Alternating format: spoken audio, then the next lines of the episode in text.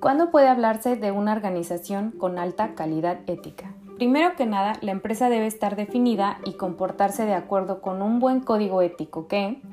refuerce las relaciones humanas en la empresa, es decir, que existe un clima laboral de armonía en el que los empleados se sientan valorados y por tanto satisfechos y motivados. En segundo punto, las relaciones con las entidades comerciales, ya que debe exigir un mínimo a los proveedores con los que se negocia, es decir, su declaración de, principios éticos debe estar en consonancia con los propios. Finalmente, las relaciones con los consumidores, ya que crear relaciones de entendimiento y comprensión generará a la empresa una actitud colaboradora basada en la confianza y servicio conseguido mediante el diseño, creación y producción de distribución de bienes y servicios que satisfacen sus necesidades,